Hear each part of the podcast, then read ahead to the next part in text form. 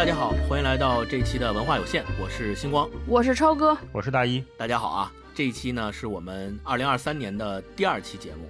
那这这期节目里面呢，我们跟大家聊一个什么样的新的话题呢？我们第一期节目聊的是这个冬牧场，也是大家期待已久的这个一本书啊，感觉还是挺契合我们冬天的现在这个氛围的。那接下来我们今天要聊的这本书呢，其实也是跟我们这两年社会上的一些讨论啊，很有很比较大的关系和这个关联。呃，这两年可能是因为我们逐步的开始进入所谓的老龄化社会了。所以呢，很多社会问题渐渐的开始在大家面前凸显出来了，也是呃亲身经历的、可见可感的。所以呢，也可能是因为我们这一代八零后啊，已经岁数了，成长起来了，现在已经到这个岁数了。说到那个什么一点，就是咱们成为了社会中坚力量之后，咱们的父母那一辈呢，可能就面临着很多陪伴啊、照顾啊，他们在慢慢变老的这样的一个过程。那。由于这样的两种因素叠加到一起，就造成了说有很多现实上我们遇到的一些难题也好啊，一些关注的焦点也好啊，就会呈现在我们面前。所以呢，关于所谓的老去，以及我们今天所谈到的关于凋零之前的这段日子的生活这种话题，就会越来越多的被我们关注。那往往我们一说到以后啊，很多人就会觉得。迷茫，或者说一说到老去，很多人就会觉得恐慌。呃，说到死亡，很多人就觉得可怕。那其实我们也不是在这一期才谈到有关的这个话题的讨论。其实，在前面我们几期节目里面也涉及到跟这个有关的话题，比如说我们前面的节目里面提到过那个电影《妈妈》，我们推荐过，对吧？这个就是讲过说两个呃母女关系之间。呃，老了之后，并且还有阿尔兹海默症啊，这样的一个情况下，两人之间的关系这种翻转也是很感动人的。然后我们在之前，在之前我们读过这个呃杨本芬老师的这个《秋园》秋园对对，我们在读这本书的时候，之前我们也讨论过退休之后啊，对退休有了一个畅想的生活。那可能是因为我们对这个工作和退休的对比太强烈了，所以我们对自己的退休生活安排的那都是非常丰富多彩的，一看就知道 是被工作荼毒很久了，也好不容易退休了，就想赶快的。对，潇洒一下。但是我们也读过这个讣告啊，讣告呢就更是是其实是从第三者的这个视角，呃，往回看，其实是一个盖棺定论的这种判断啊。一生功过任人评说，其实更多的是聚焦在我们已经离开这个世界之后的这样的一个身后名的阶段。那今天呢，我们给大家要一起读的这本书呢，就是《暮色将近》这本书，也是最近被很多人所讨论的一本书。呃，这本书。它所涉及到的这个时间段啊，正好就填补了我们之前的节目里面没有提到过的那段空白，就是倒数第二段，对，即将走向人生凋零的这样一个时间段的空缺的这么一个时间，他是直面死亡的，并且在这个过程当中，通过作者他自己对自己一生的回忆和总结，转过身去面向来路去总结自己的一生。今天这个书名啊，我看之前我还想了半天，到底是哪个近？是那个靠近的近呢？还是尽头的尽，因为我们今天读这本书叫《暮色将近》，是尽头的尽嘛。后来我想了想，就符合超哥刚才说的那个倒数第二段，就是它不 是暮色走近了，而是说暮色也要走到头了，是是，就是马上要凋零，就是比较靠后的一段生命时光。是的，是的，直接走向那个终点了，对，走向那个小霞了，走到小霞门口了。对，那在我们正式来聊这本书之前呢，我想先跟你们两个探讨一个问题。就是你们有没有哪个瞬间突然意识到自己已经不是属于最年轻的那波人了？因为其实我们八零后一直成长起来，每一个人，比如说我们的交往的。年龄段的朋友啊，可能也都是身边人。这个时候，我们可能很难去在时间的尺度上去感受到自己的年龄突然有一个增长。说，哎，我已经不是这个社会上最年轻的那波人了，我都这个岁数了，我已经成为中坚力量了，我上有老下有小了，已经。你们在你们的人生经历中有没有这样的某些瞬间，突然让你自己意识到，哦？原来是这样的，有这么一个瞬间啊，嗯呃，超哥先说吧，对，嗯，超哥是典型的上有老下有小，对，我是觉得就是突然间意识到自己年龄老了，一般会有两种嘛，一种情况是就是从外界的评述当中，你突然觉得嚯我不年轻了，还有一个是自己自己的切实感悟当中觉得自己不年轻了。就关于第一种啊，外界的评述，我觉得最明显的就是看这种重大体育赛事，我不知道你们俩有没有感觉。就是比如说看奥运会呀，看世界杯，你一定会经历那个阶段。就一开始是咱都是八零后嘛，或者八五后，一开始大家写的都是在这次什么这个比赛当中，有一个年龄最小的运动员，他是他只是一名八五后，对吧？就是他是这个阶段，到后来就 突然间到了一个某一个节点，就变成了说，哎呀，说这次参加比赛中有一位老将，他是八五后的，已经非常，这可能是他人生中最后一次参加这样的比赛，对吧？然后你那一瞬间就发现，哇，我可太老了，都要被一个行业淘汰了，对吧？都退休了。就像今年世界杯，大家就讲这个叫什么，就送别这些老将，对吧？有什么 C 罗的最后一届，梅西的最后一届。我那天一搜，我靠，这不跟咱们一样八六八七？嗯，对，就告别一个行业了。他们很多人说给自己的青春送别，我觉得都不准确，不是给自己青春送别，就是给自己成为人生主赛场中焦点的那个时代送别。就咱以后就变成边缘了，变成了一个衬托这些零零后的那个红花这些的绿叶了。对，嗯，哎，超哥说这个机会，我突然想起来，我。小时候就年轻那会儿，我老觉得就是看就超哥说那些比赛什么的，我说，哎呀，这不就比我大个十岁吗？那我十年之后我也行，我也有机会，我也有能力。但是现在就是走着走着就发现这个机会啊越来越少，而且有的时候就发现，哎呦，这已经比我小六七岁的人。已经取得了就我梦寐以求或者世界级的成就，我就发现，哎，留给我的机会也不多了，或者根 根本没可能，已经没有了，关门了。对，尤其是比如小时候看什么韩寒啊这种，就觉得，哎呦，都是同龄人，人家怎么这么牛啊？我能不能努力追一追？还有这种感觉啊？那后来想，哎呦，追不上，追不上。对，严人大老师说，就是。大概的人生阶段是这种，一开始说哇，我以后也要成为这个人，这不是没比我大多岁吗？对吧？是，我再努力努力，兴许也行。对，然后就变成哇，我的同龄人已经抛下我这么远了，然后后边就 心态就变成嚯，现在这些年轻人可真了不起，我十年前的是和他一样大的时候，我还什么都不是呢，就是这种变化。对，然后再说回来，就还有是感受到自己老去的瞬间。我自己感受到自己老去的瞬间，就是有一瞬间突然觉得自己是中年人了，是那种，就是学习新东西的时候，就是你那个心态的变化。我突然间有一个警醒，说：“哎呦，老了。”一个是我学习，比如说掌握一些新的领域，看一些新的东西，我会不自觉的发现自己在会用老的东西，已经掌握的东西在套。就比如说，哎，今天比如说我们看短视频，短视频就过去几些年是一个新的内容形态。然后我就突然间就会发现，我分析他的时候就会用说，哎，这不是微博时候也是这样吗？然后这个，哎，这不是我们当年那个公众号出现的时候也是这样吗？嗯，就是当你开始说这不也就是什么什么用这个句式来套的时候，那一瞬间我就哎呀，我还是老了。就是 这种老，我觉得它有两方面，一种是你你还是积累了一些经验，虽然你没有刻意的去在这儿积攒，但确实是你已经不自觉当中形成一些思维框架。还有一些呢，我觉得其实是在心态上对我来说是一个挺危险的信号，就是开始对于新东西有点恐惧。所以你你是把这个陌生的东西变成了一个熟悉的东西之后，你才会有这种安全感。对，死死把着那个我还知道的东西。对对对，就是你心态上觉得我没有被淘汰。我觉得这这是一种，就其实这个挺危险的。我每次一有这种信号的时候，我就突然间脑子里边像过电了一下，说：“哎呀，我不能这样，我这样就彻彻底老了，对吧？”嗯嗯。然后第二种是我前两天就是学习陆冲板，滑陆冲板。其实我已经算滑的挺快了，我都就看了一下教学视频，我现在大概滑四回吧，已经能刷街了。就一共接触这个板四回，我觉得我还是算滑的挺快的，因为我自己觉得我就学体育项目就是。整的好不好不说，反正是挺快的。但是在这一次三十五岁学新东西的时候，明显有一个心态上变化。我就想说，我靠，我这摔一下不会死了吧？开始担心受伤了。对我以前学滑雪的时候，完全没有这种感受。就你站上去，你就根本没想摔了怎么办。就没想这些，我现在一站上那个板，想的都是我，我这要摔了之后，我肯定是打幺二零来了，骨折，人家去医院，估计大夫还得笑话我说，呵，这么大年龄还玩这个，跟年轻人比什么呀？就是 就是想的都是这些，我就那一瞬间觉得，哎呀，确实是年龄大了，就已经不是最年轻的那一波人了。是是是，以前我根本没想这些。嗯，大老师呢？超哥说这个特别害怕生病和这个受伤，我这几年有这感觉，是吧？因为以前啊。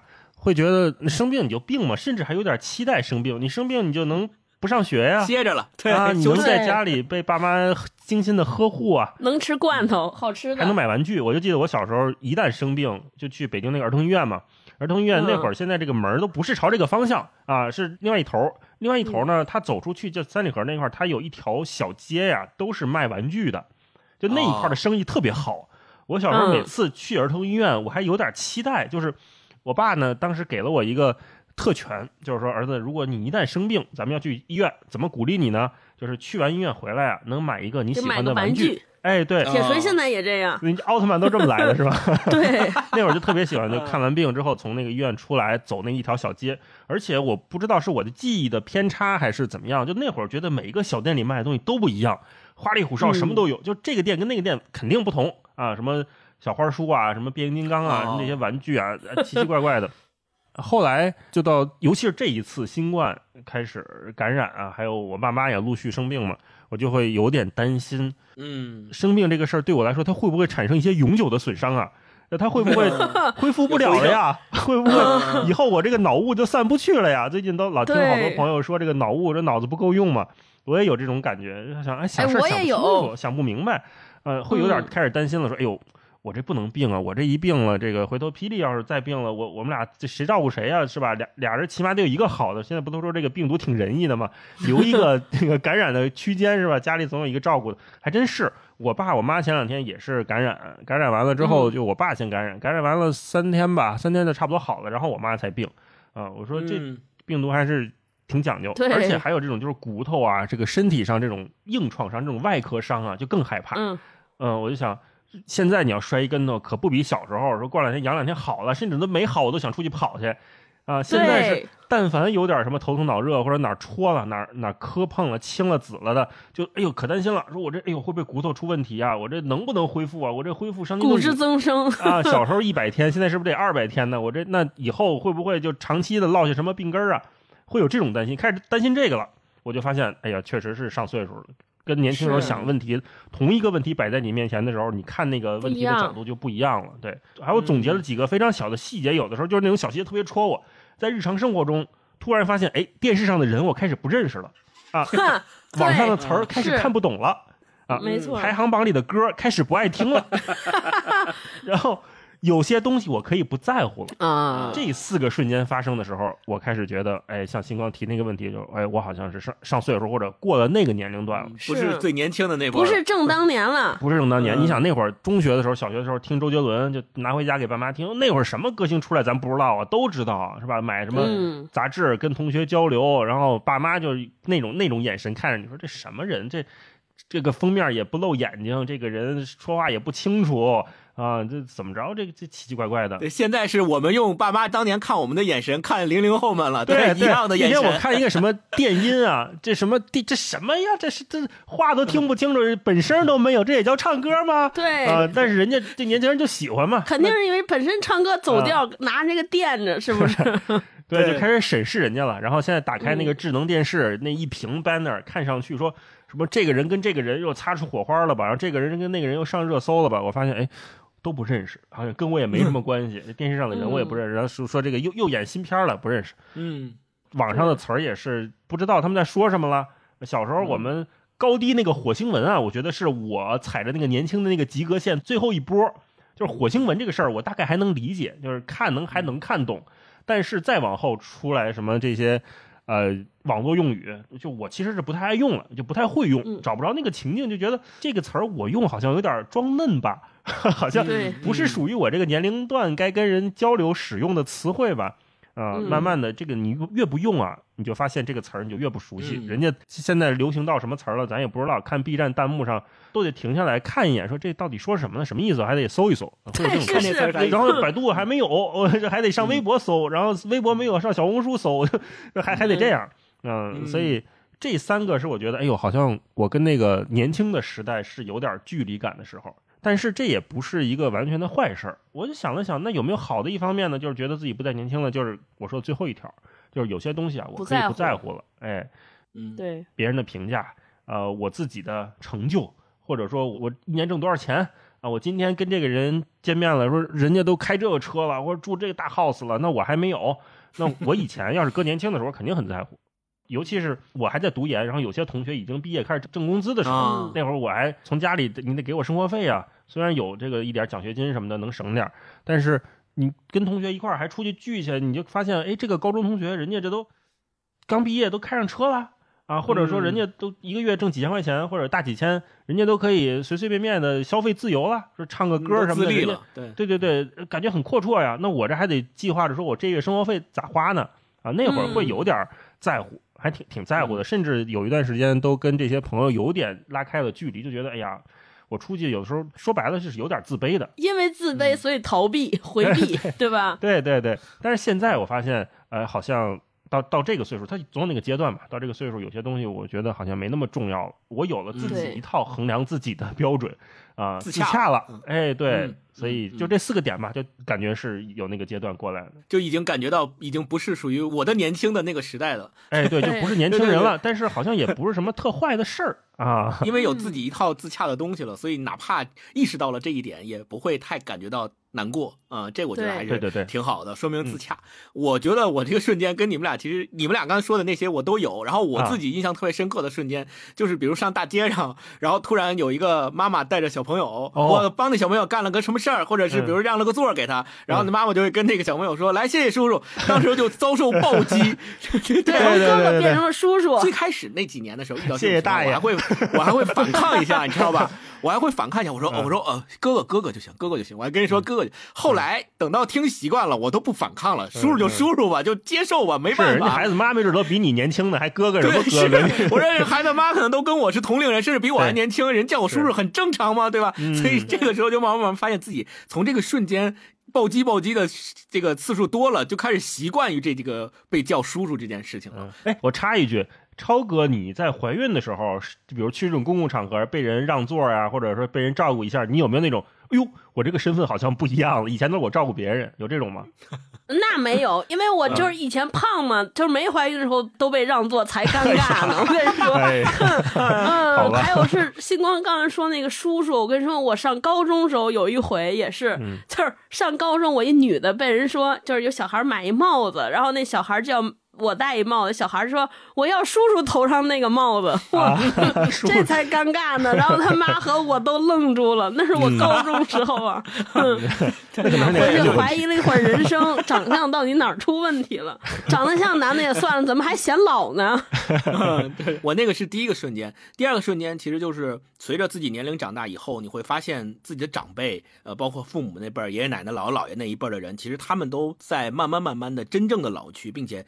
甚至于生老病死，离开咱们。我会发现，其实从小到大，你在你十几岁的时候，可能比如说你的所谓的呃四个呃隔代的长辈，爷爷奶奶、姥姥姥爷，那他们可能会根据自己的身体状况和年龄，慢慢慢慢陆陆续续的离开你，离开这个世界。这个时候，你就会发现，随着他们的离开，你的成长，你和你不再年轻这件事情是历历在目的，在你面前依次展开的。他那个节点大到你无法。不注意，对对对对，是的。然后，因为我上周我姥姥才去世嘛，然后这个也是我整个就是隔代的呃长辈最后一个去世的。就相当于我现在除了我爸爸妈妈那一辈的人以外，我的爷爷奶奶、姥姥姥爷其实都都不在了。所以当他作为就是最后一个去世的我的隔代长辈之后，那我在那个我们那天去殡仪馆，然后我我的那个姨们，然后我们一起送完我姥姥之后，然后一起吃饭，然后我大姨说了一个话，就让我又感又一次感觉到了那个就是我已经不再是最年轻的那一波人和那一代人的那个瞬间。首先肯定就是我哥哥的孩子，其实他就已经六七岁。对了，他就已经长在那儿了，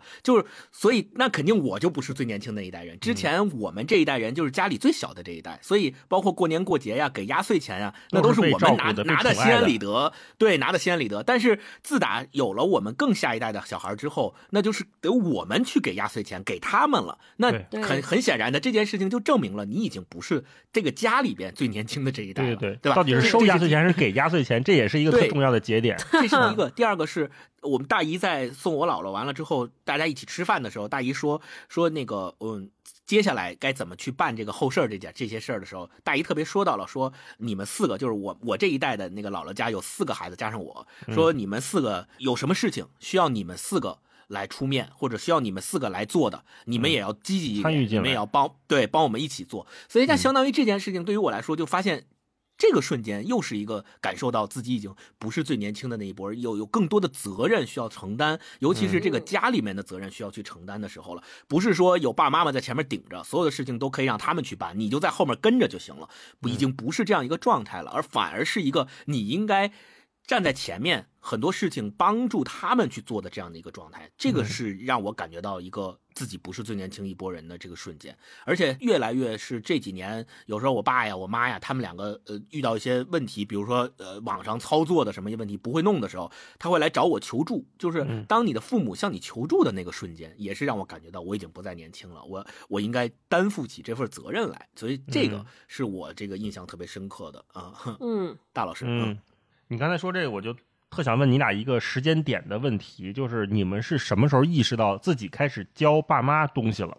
我呀 是上大学毕业回到家，我记得我是第一次给我爸妈安那个智能电视。嗯，哦，那会儿他们还看那个机顶盒嘛，就每天那些节目其实也没什么好看的，但是。智能电视那会儿刚兴起，还能看好多这个就是盗版的那个美剧啊什么的，好多什么那会儿搜狐视频还在，他不是做了好多美剧嘛？我就说这个挺好的，我给他们安一个。但是呢，他们刚开始还拒绝，说：“哎呀，这不就上网吗？这有什么的好的？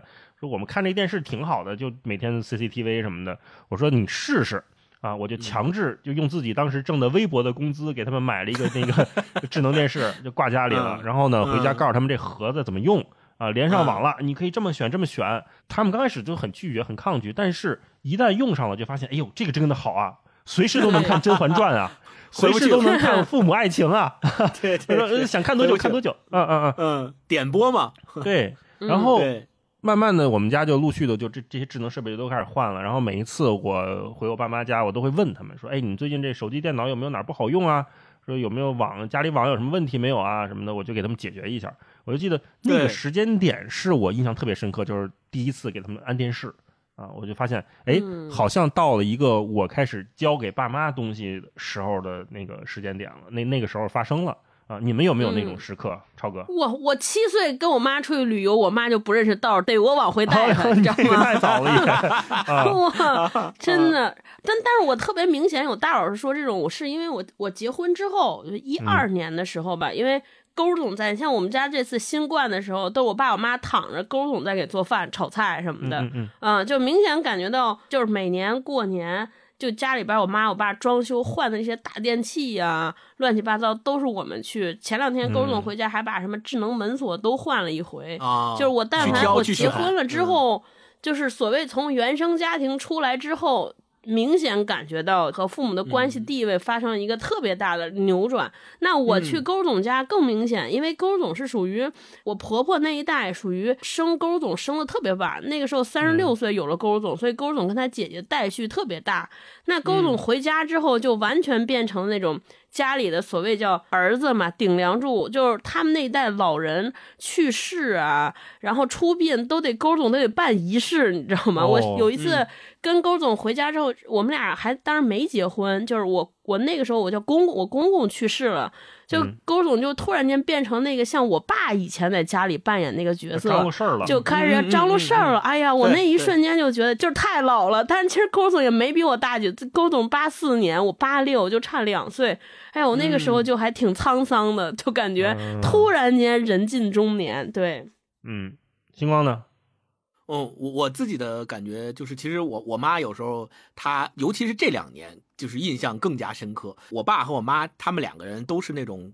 没事儿的时候不愿意麻烦别人的人，那就更不愿意麻烦我。都这样 是对，所以他们两个通常都是自己有什么事儿能自己解决就自己解决了，甚至于自己解决不了，他也不会跟你说。是你不问他不会跟你说，说我有个事儿什么解决不了，你还得使劲问才行。对，不会主动来找你。所以呢，有些时候呢，如果他真的是来主动找你的时候，那就说明这个事儿真的是要到不得不解决的时候了。所以有些时候，我我妈，比如说这次新冠什么的，我爸病了，然后我妈和我爸在家，他们俩互相。照顾的时候，我妈她心里头，她也着急，也焦虑，也紧张，对，也紧张。有时候他就会跟我，他跟我爸可能说不说不通，他有时候就会跟我 说，说现在这个事儿怎么怎么着，说你爸现在还阳着呢，他也老想出家门什么的，他就担心嘛。他跟我说，他然后我就只能说，那我作为儿子，我肯定就是得安慰他，我会提出我的解决方案。我说我告诉他，你别焦虑，别着急，你应该这样这样这样想。然后我也可以帮你从哪哪哪买药，给你们寄过去什么的。我会给给他提出这些解决方案来给他。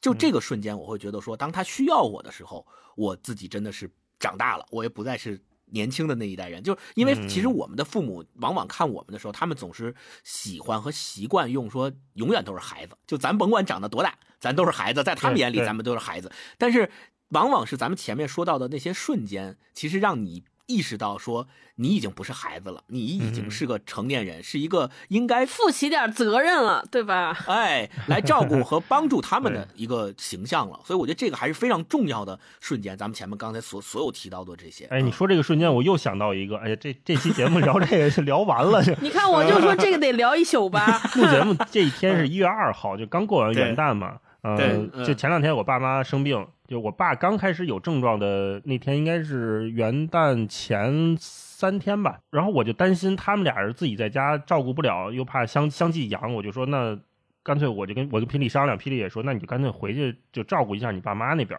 但是呢，我又想说，那我这边也有家呀，对吧？我霹雳自己在家里，他这也是刚阳完，也还在恢复当中。自己在家里边的这个能不能照顾好自己啊？但是就他这边因为状况好一些，他又安慰我、宽慰我，让我赶紧回去。然后我就说那行，那我就回去照顾我爸妈，照顾两天。元旦当天看我爸状态差不多了，我我我妈还是有点不舒服，我就我就往回回赶。就是我突然意识到，就在我那个从我爸妈家回我们这边城里的这个路上，我突然意识到我肩负着两个家庭。就是虽然我也没干什么大特别具体的事儿哈，但是我突然觉得就是我不能。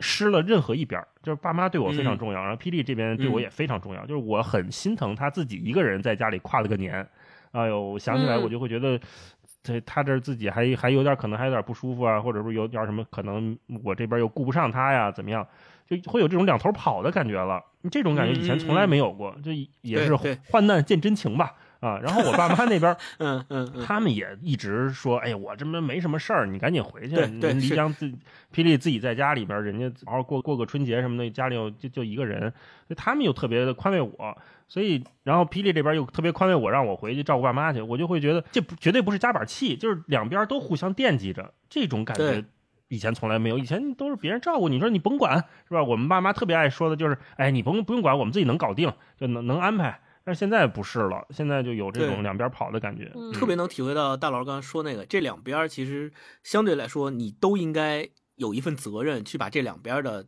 人和家庭都照顾好。这个是，就是你自己给自己 KPI 念想一个念想，对，就就是你会觉得，如果我不能够把这两边都照顾好的话，那就是我我做的不到位。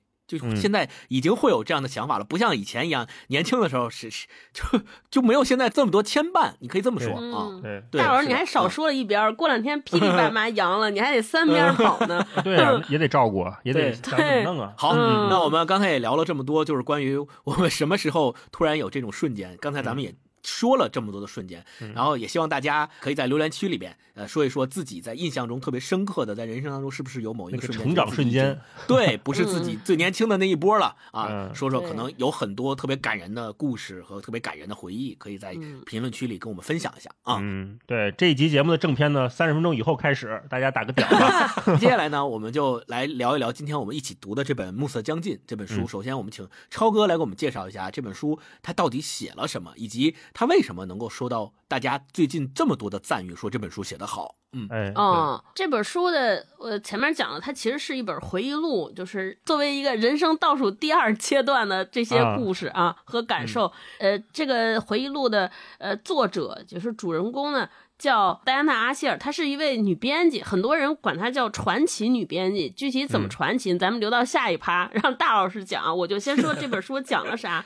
戴安娜·阿希尔，她是一位出生于上世纪一九一七年的这么一位女士，所以当她写这本回忆录的时候，已经自己人生九十多岁了。就确实是正经的人生倒数，因为她是一百零几岁的。一百零一岁的高龄去世的，这其实是像他去世前几年写成的这本著作。去世前十年差不多，他是八十九岁、九十岁开始写这书。嗯，他写这本书的发心特别简单，他说这个世界上有很多教大家怎么养孩子、怎么结婚、怎么发生两性关系，就这些书，但是从来没有一本书教别人如何面对老去。所以他在这个动机的促进之下，他说：“那我要写一本这样一本书，因为她是一位女性编辑，所以呢，她。”的这个书里边，它其实整个的回忆录有四本儿，这四本就有不同的角度来记录他的人生。我们今天读的这个《暮色将近》只是其中的一本，它大概这里边讲了说我自己如何看待变老和死亡，我如何看待爱情，我如何看待宗教，我自己的一些兴趣爱好。它可能和我们之前读的一些回忆录有不同。我们之前的回忆录大概就是说我把我的一生这一生的生平事无巨细的给大家讲一遍，然后。在这个讲的过程中夹叙夹议嘛，但这个戴安娜的这本回忆录和我们之前看到不同，她其实很少有对于自己过往的这些点滴的记载，她所有的记载都是为自己的论述服务的，她其实更多的是观点，就是我如何看待死亡，我如何看待老去，我如何看待写作，我的如何培养兴趣，所以它更像一篇杂文，所以读起来特别轻松，它特别像是一个我们。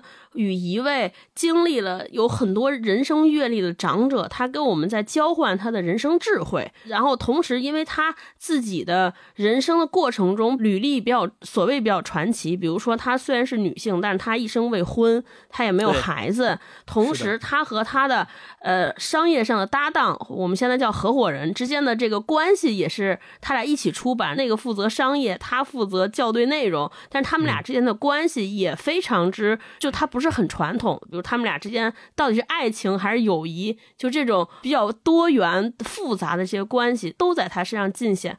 还有就是他自己亲手发掘了好多著名的作家，这里边就有我们之前读过的，像奈保尔获得了诺诺奖的，他在其他几本回忆录里边也会有，哎，他对于这些传奇的比较有名的作者，他们之间合作的关系，对，所以我们其实看到的。读的这本书，读到的就是一本类似于像人生智慧合集，对它不太像是讲故事的，所以它很轻薄，读起来也比较轻快，甚至还有很多的幽默诙谐的成分在。对，大概就是这么一本书。嗯，哦，这这本书特有趣儿。我那天看到一个知识点，跟大家分享，就这本书获得了英国这叫科斯塔传记奖。我那天还查，我说这科斯塔传记奖是什么？它其实是一个英国有五十年历史的一个文学奖。之所以叫科斯塔是因为就是我们特别熟知那个咖啡品牌 Costa 赞助的，就有点像宝珀理想国文学奖，就是 Costa 就是那个宝珀，对，啊，这挺有趣的。这么说，Costa 这也是一个五十年的老品牌了。是是是，对对，所以这本书获得这 Costa 赞助的英国图书奖里边的传记奖，还挺有趣的。嗯，哦，挺好，挺挺有意思。嗯，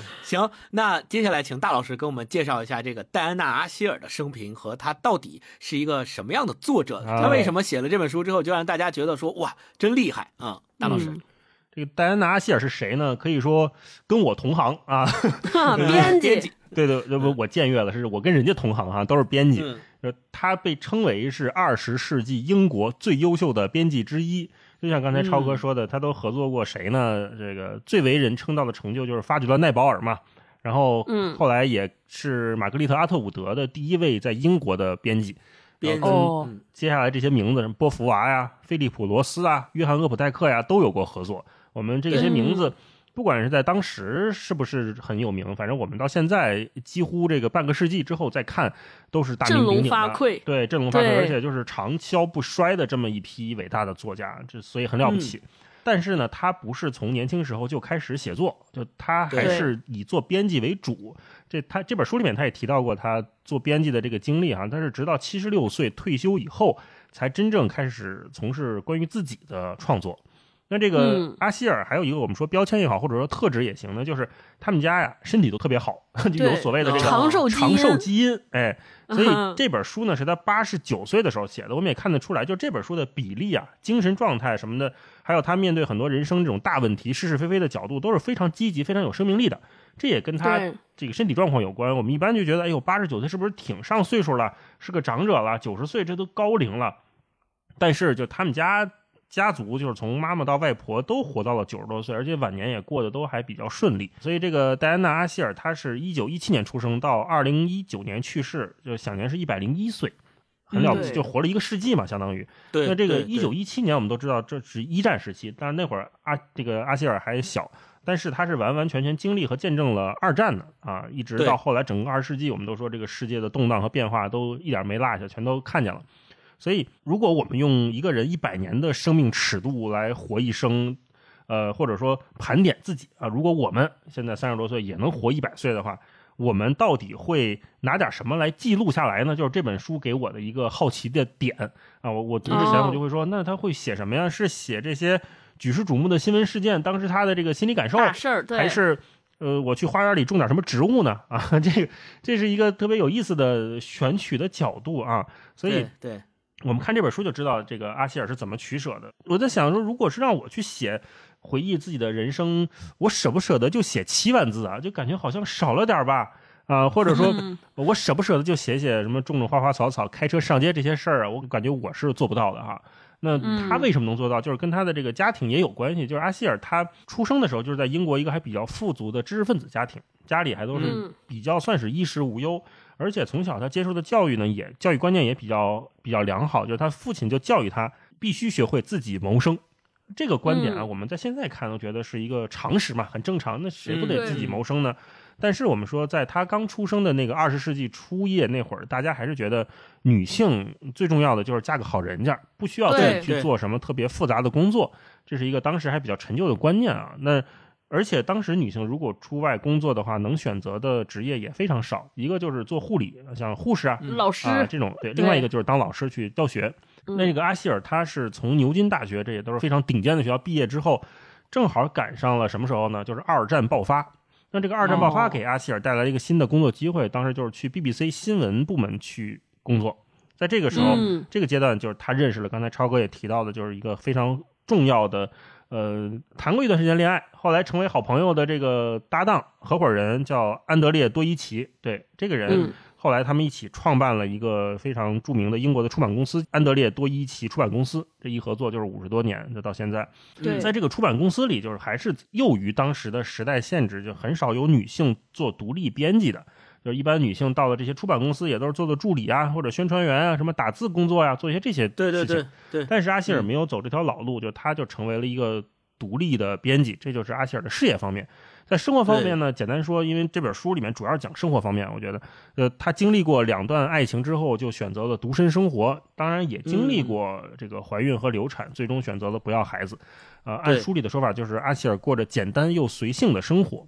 但是这个简单随性，我看下来，我不觉得他是一个简单随性，不代表他是一个随波逐流的人啊。就我们能看到，他不管是在那个时代，还是我们现在，时隔多长时间再回去看他的书，都知道他是有很明确的自己的想法的。一会儿我们展开聊这本书，应该会更有感触。这就是阿希尔的一个简单的情况吧。嗯，我想补充一点，呃，超哥前面也说到了，我们今天读的这本《暮色将近》，实际上是他写作之后出的一个合集的一本他呢一共出了四本呃，合起来叫《人生课堂》，包括咱们今天读的这本《暮色将近》，还有《长书当宿》《未经删节》《昨日清晨》。那他在这本《暮色将近》里面也提到了，呃。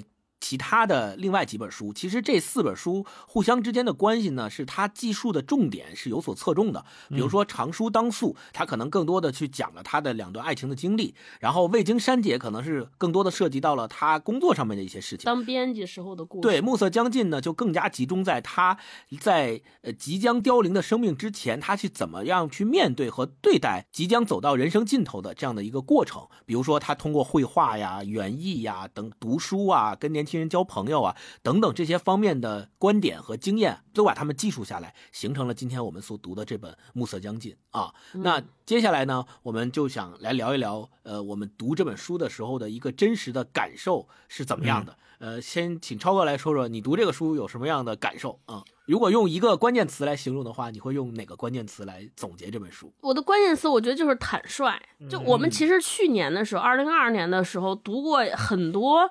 就这些长者写的书，比如说《冬日笔记》，这是一位六十多岁的老人开始写自己的人生；还有我们读了邱元秋元是也是从七十多岁开始写作，还有这个老纪超，对吧？老纪超也是一位日本的高龄女性来写自己的一生。所以我们其实读读这些高龄的作家写的故事，我们都感觉到一种，比如说从容，因为像大老师刚刚讲的，说他可能对于人很多人对自己的人生褒贬啊，人生的定义他不在乎了，所以他写的非常从容，不着急，同时他也可能没有那么多的表达欲或者倾诉欲或者证明自己的那种。功利心目的，对对对，因此我们看的过程中会觉得文字非常隽永，读起来非常意味深长，非常舒服。那跟他们相比，我觉得《暮色将近》它更多的是那种直接和率真。你就知道，这长者他最大的珍贵之处在于，他把自己人生当中有一些，甚至我们今天感觉到算是人生比较不堪。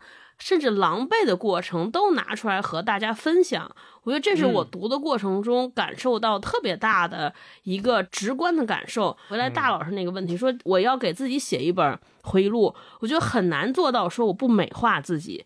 我至少可能会有一个目标，就是我希望我在别人眼中是个什么样子，或者我要给自己打造一个什么人设。我希望别人读完这本书之后，觉得张超是一个什么样的人。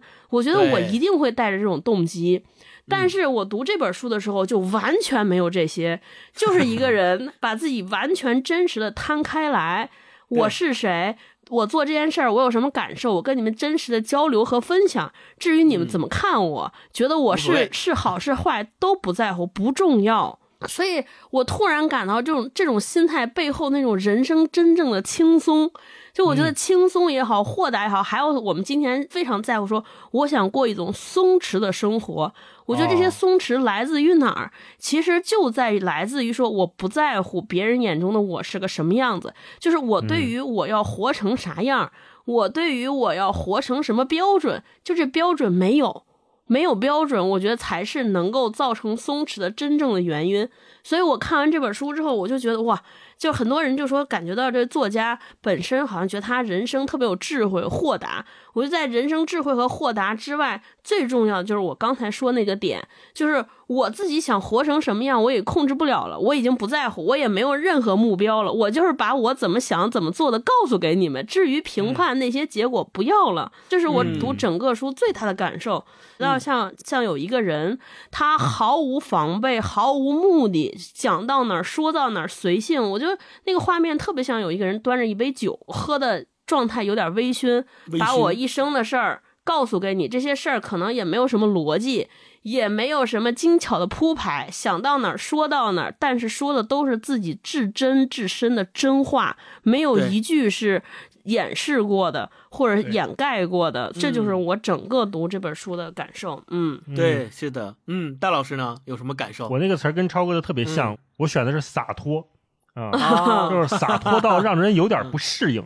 这这这么一本书，对，呃，这本书开头有一句诗，我不知道你们注意了没有，是那个埃德加·巴勒斯的诗，叫做“褪下皮囊，与骨共舞，何罪？”埃德加·巴勒斯是谁呢？埃德加·巴勒斯，他如果是读科幻的朋友，应该都知道，就是美国一个非常著名的科幻小说家。他的代表作一说出来，我们都如雷贯耳。一个是人猿泰山，一个是异星战场，都是非常有名的大 IP。就这句诗啊，特别精准的概括了这本书的写作态度，还有我读它时候的感觉，就是。我把所有的皮囊退掉，与自己的骨头共舞，这有什么罪呢？何罪之有呢？啊，就是这个有这种感觉。然后我读着读着，经常会脑子里蹦出来一个非常保守的小人儿，就是质问，质问这本书，说：“哎，你这么写合适吗？”或者说那种特别保守的感觉，就是你这都这么大岁数了，你说这个话好吗？会有这种犹疑的感觉。而且按理说啊，就我们作为读者看一个人的回忆录，本身就带着一种窥私欲。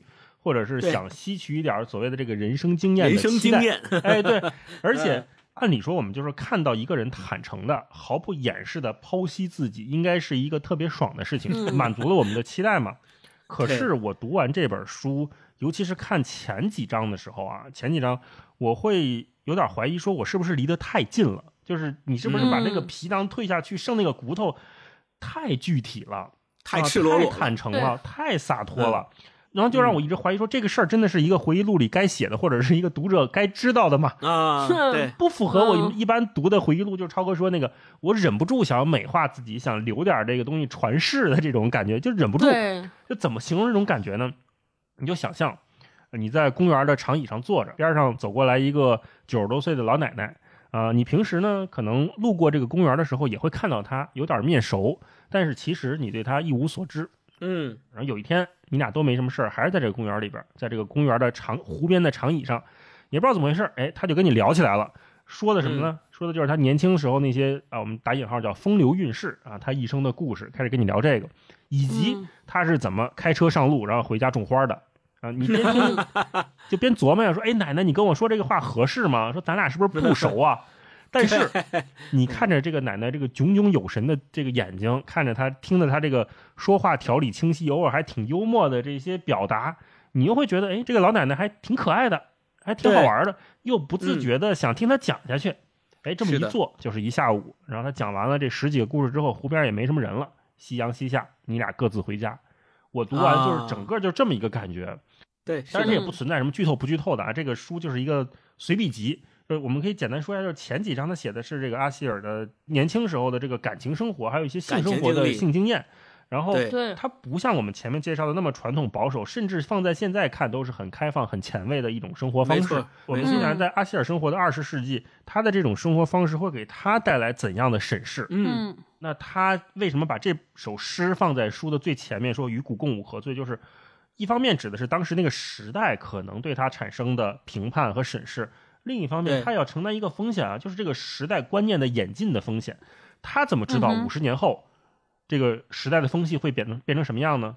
这个世界所有人，我们这种远在中国的大洋彼岸的读者读起来他的书，会给他加上什么样的这个判词呢？对吧？我们到底会怎么去讨论他、议论他呢？他要承担这个风险，就我们会怎么看待他的一生？但当我们看到一个人与自己的骨头与最真实的那个。自我去共舞的时候，看到一个人最私密、最本质的欲望和思想的时候，我们作为读者，自然而然还会反思自己的生命。就刚才我们说的，我如果我把我自己的生命写一辈子，就写一本回忆录，我七万字我舍不得呀，就太少了吧？我那么自恋，对吧？我们每个人那么关注自我的表达，我怎么可能只写七万字？我可能写七百万字，我都说不完。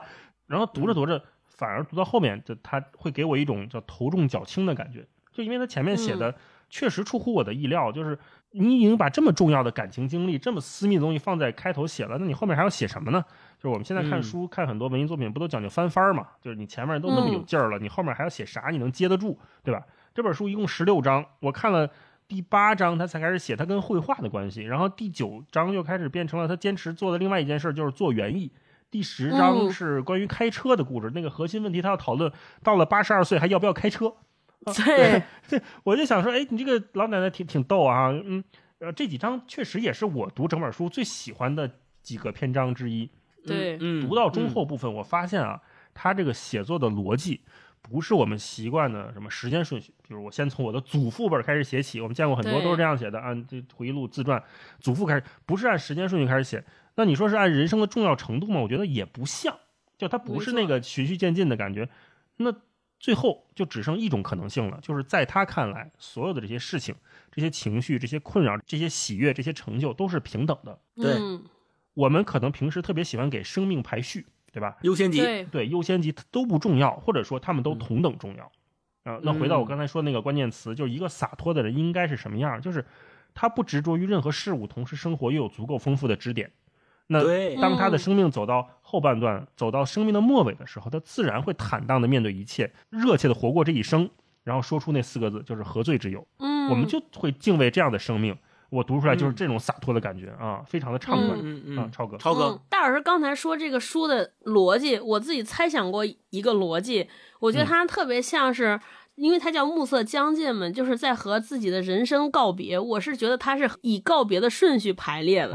他第一章写他其实在写说和死亡这件事儿，就。他可能一开始也是恐惧死亡，或者是想在对死亡这到底是个什么态度。我觉得他是先释怀了这件事儿，所以先写这个，然后再一步步的告别性爱、爱情。这不是说这老年生活最早开始就是我没有性和爱这部分爱欲的部分，然后再一点点告别。就是之所以会把园艺啊、开车，我觉得那个都是在生命当中陪伴时间最长的，所以最后告别。我一开始以为是这个啊啊哦，也是一个角度，也挺好玩的。对哦，我对这本书的关键词正好能够乘着你们两个前面说那关键词，就是活明白了，就真的就是活明白了。因为我整个读这本书，在我的印象中，就慢慢慢慢勾勒出一个老年人的形象。我其实是在做这期功课之前，我没有在网上去查这个作者阿希尔他长得到底是什么样子，我是通过他写的每一个文章，我。读的同时，我心里在慢慢画像，我在给他画像，就他到底长相是一个我心目当中他是一个长是一个什么样子的老人，对，有这么一个画像。然后等到我做这期功课的时候，我就在网上查资料，就查到了这个他年轻时候的那个照片和他年老的时候的那个真实的样子，我就发现跟我在心目中所描述的那个样子非常相近，就是那个。到老了以后，非常的恬静，非常的让你觉得看看到他就感觉到心很安的这样的一个形象。然后通透的一个人，对年轻的时候的那个照片里面的形象也是，就是一个明显的知识分子，一个特别有朝气的、特别活泼的，并且一看就是心里边非常有自己对生活的盼望和想象，以及那个大老师所说的支点的那样的一个年轻女性的形象，就非常的非常的相近。然后我还有一点就是，我觉得活明白了，就是。我整个读完这本书以后，他在我心目当中的就是一个我特别特别希望将来我老了以后，我也能有他这样的心态，以及。我我也能够像他一样活得这么通透，像他一样这样活明白了。而且以前经常谈论一个问题，这本书你会推荐给谁？想特别推荐给我妈。对，我特别希望就是说我妈也能够有在她将来要马上要面临的这个呃变老的这个过程当中，有也有像阿希尔这样的心态，就是活出自己想要的一切，因为。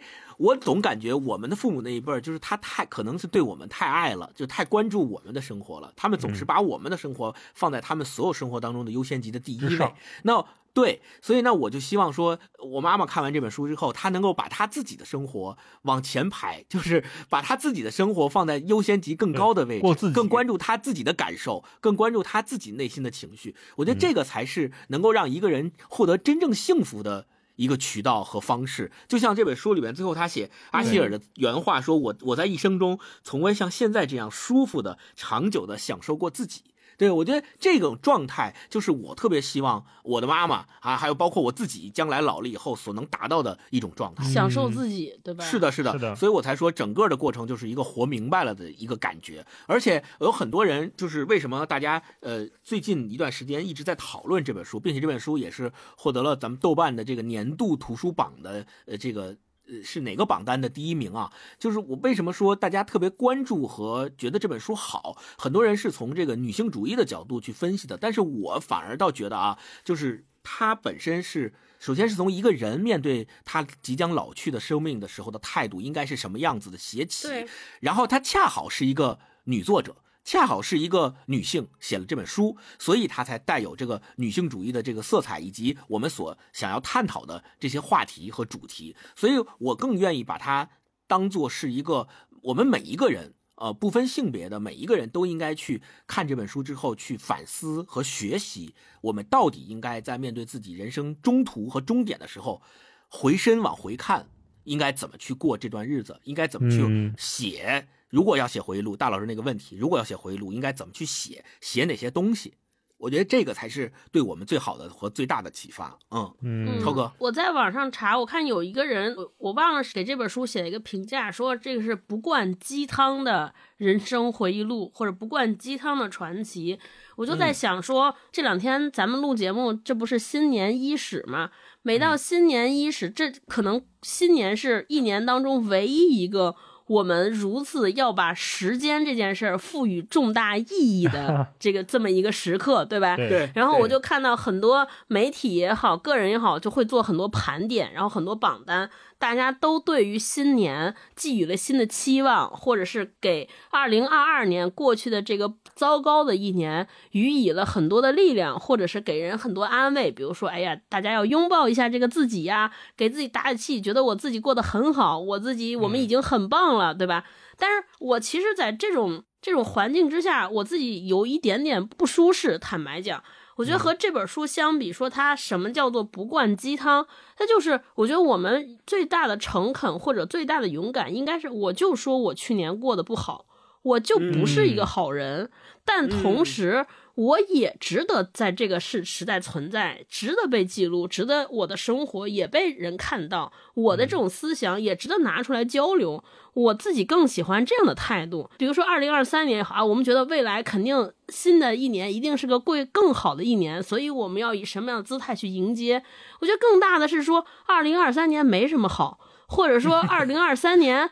就可能会比今天更差，或者是延续了二零二二年的状态。那我们到底该以什么样的心态去面对？这是我我更喜欢的一种姿势和姿态。我觉得这还是更大一种勇敢，或者更多的诚恳，而不是把它描述的很好。我觉得这本书也是，我的人生就这样。我也没说我的生活方式很好。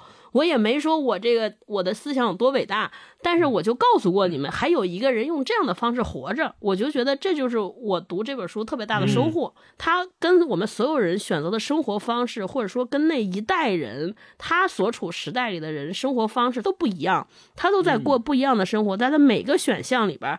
都在做和别人大多数人不一样的选择，但是他没有为此感到多骄傲，同时他也没有觉得为此多耻辱，他只是拿出来分享。我觉得这个心态其实是可以值得大家去看一下，值得鼓励，就不怕不同，也没有把这个不同做的多标新立异，拿出来作为标杆。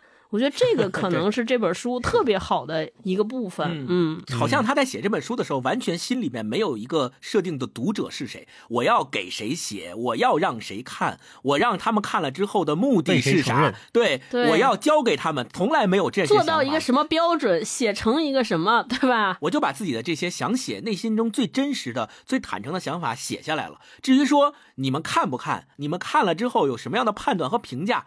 我不关心，那是你们的事儿。就我觉得这一点是特别特别好的。就是作为读者，我们在看他这本书的时候，就会感觉到平和，就是一点也没有那种特别强烈的目的性，一定要追着你去干什么的。我觉得这一点是特别好的啊。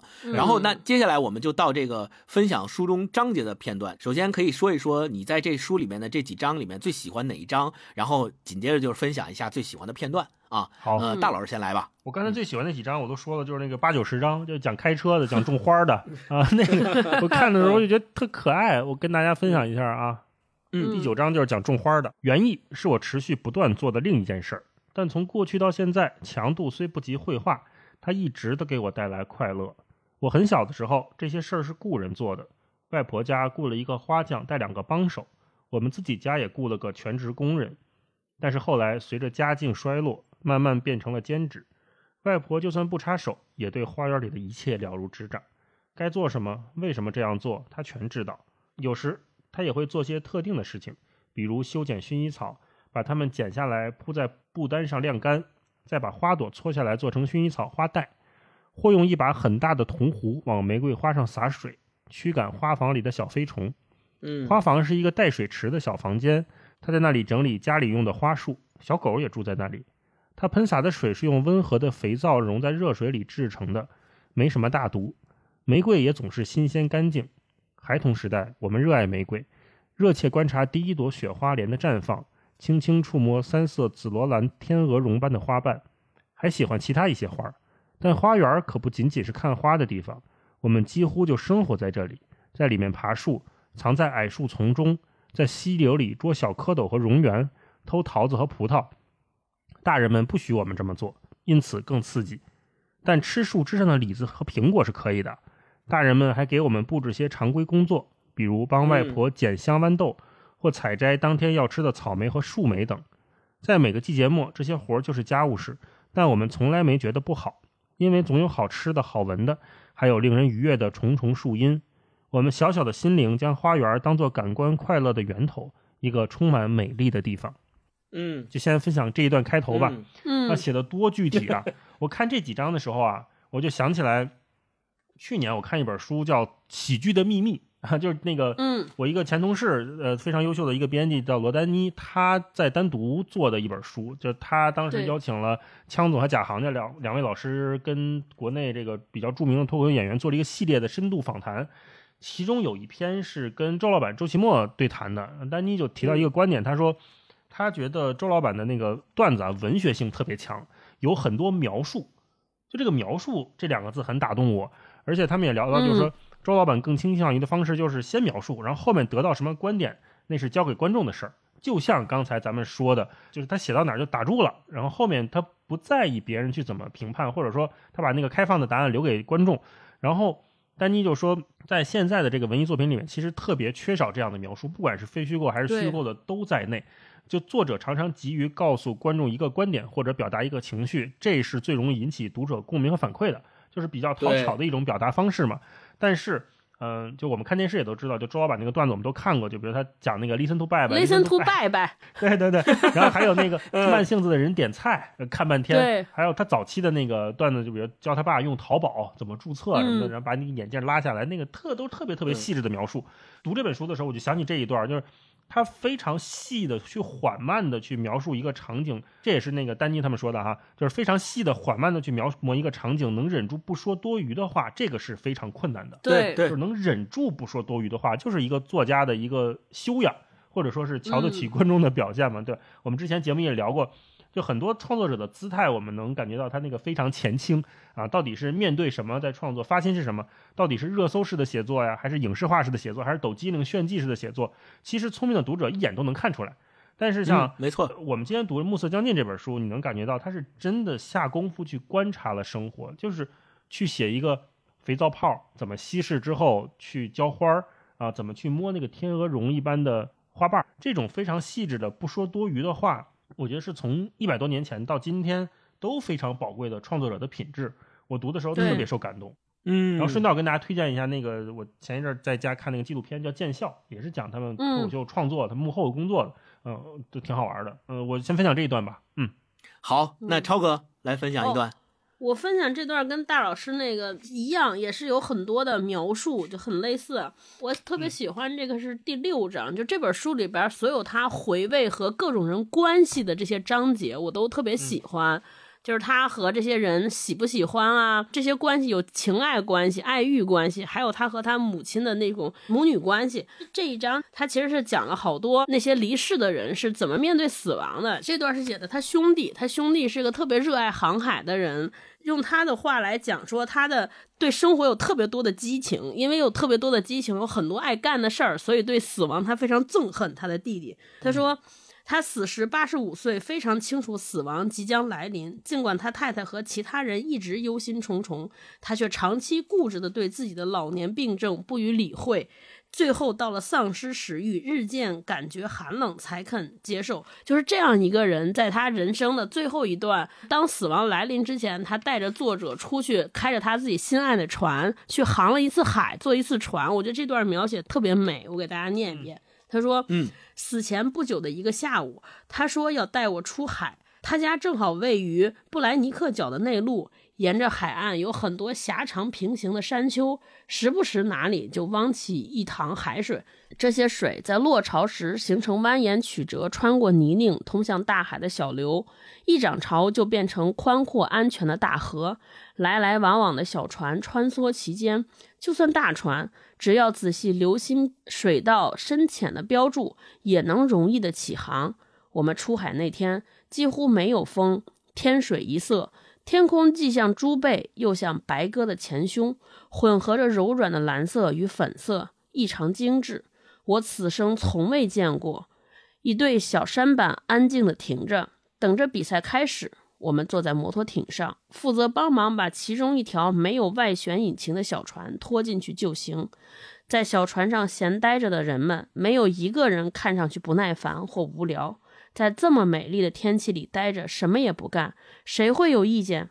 我们经过这些船只，驶向海峡的尽头，马上就要进入大海。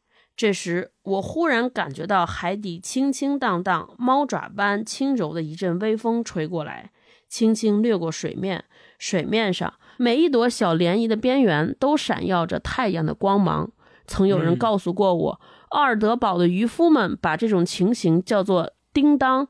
在我的记忆里，永远不会忘记，也再没有比见过那天下午更美的叮当。这时，安德鲁升起了帆，非常平缓地驶了出去。一路上，我们没怎么说话。其实，我们平日不常见面，对很多事情的看法也不尽相同，但从未失去从小建立起来的那份亲密感。很多时候，不用说话就能理解彼此。那天下午，那个特别的地方会有那样特别的景致。他知道我一定喜欢，我也笃定的知道他会被打动。嗯，我就分享这一段，真好，猫爪般太可爱了，这个描述是，而且你很难想象这是在写一个人可能人生中最后一次出海的这么一个片段，写的如此之平静和细节。我在想，我要写这个的时候，我假如我来写这段。肯定得写好多对这个人的描述，以及描述这个他兄弟本身那种对于生命的留恋也好，就一定得让大家看出点什么来，对吧？表达点什么。但是他从来没有，他就在细细的观察，甚至两个人之间都不说话。我觉得就这个，哎呀，就是描写的特别迷人。嗯，好，那我来分享一段。我分享的是这个第十一章，他在第十一章里面写到了他跟他后面的一个叫巴里的一个剧作家，是也是他的伴侣，然后跟他之间的这个关系的描述，我觉得这一点就能体现在整本书里面我们所说到的坦诚，就是简直是坦诚到让你觉得怎么能这么写，就是就是好像有点是不是不是有点冒犯了，就甚至有这样的感觉啊！我给大家分享一段啊，他说，嗯，我们在二十世纪六十年代相遇。那时他是个希望自己没结婚的已婚男人，这倒不是因为他不爱他妻子，而是他忽然意识到一个事实，他曾一度怀疑，但却一直愚蠢的努力忽视的事实，那就是以他的性情来说，他根本不适合婚姻。他一向厌恶占有和被占有，不仅是理论上说说而已，他全身的每一个细胞均如此。他确信他不会因为喜欢甚至爱上别的女人而少爱妻子一点，可他的妻子在这一点上无法认同。他觉得妻子很不理性，觉得这是逼他欺骗，而他是个不愿意欺骗的人。巴里是个典型的不忠实丈夫。实际上，他非同寻常的确信自己有理，觉得想成为某人的唯一，这种高于一切的想法是神经质的、不健康的，会引发很多疾病。你看，他先说了他的伴侣巴里是一个典型的不忠实丈夫，他 他这样去形容自己的伴侣，然后还描述了他的伴侣巴里。自己觉得说就不是一个适合婚姻的人，并且想成为某人的唯一，在他看来是神经质的、不健康的。然后你要想到他是和巴里这样的一个有这种想法的人成为了伴侣，并且他的身份是第三者的身份。紧接着下面这一段他是怎么写的呢？他说：“我四十三岁时（括号我比他大八岁），与他有相同的感受。”与浪漫爱情背道而驰，我心里怀着强烈的解脱之感，而且也已经习惯了不结婚，觉得婚姻困难重重，缺乏热情。我宁愿期望不一样的生活，因此我们走到了一起，仅仅因为喜欢，而且身体上彼此吸引，却完全没有结婚的念头。我们对于写作和表演的好坏见解相同，一致认为清晰自然是首要素质。在一起的时候，我们有很多话说。他曾告诉过我，如果与太太分手，他唯一确定的是再不会结婚了。我还记得听完这话后，心里曾一阵轻松，因为我不再有罪恶感了。这对我甚至是个安慰，因为从那个时候起，我就知道无论如何，总会有另一个人为他洗衣做饭。我可以享受爱的果实，却并不需要在厨房里艰苦努力。我吃惊地发现，尽管年轻时经历了这么多浪漫爱情的风风雨雨，到现在我才意识到自己最合适的角色显然是做第三者。你看，这我就刚才说的就是。极度坦诚，有点担心，看的时候有点担心。写这么露骨好吗？对，坦诚到他首先说自己的伴侣是一个不忠实的丈夫，然后他明明知道对方有妻子，他还心甘情愿的跟对方在一起，要做这个第三者。我读到这儿的时候，我第一是为他的这种坦诚感到非常的惊讶，其次第二个感觉就是我觉得贯穿整本书的这种对于自己内心真实情绪和状态的忠实，我觉得这个是。